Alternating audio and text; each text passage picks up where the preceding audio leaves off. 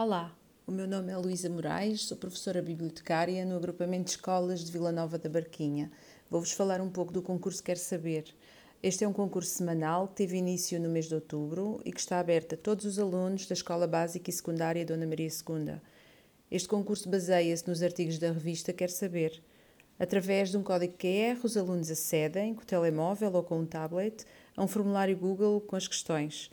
Os códigos QR estão espalhados pela escola, mas para poderem responder, os alunos têm que se dirigir à biblioteca para lerem os artigos.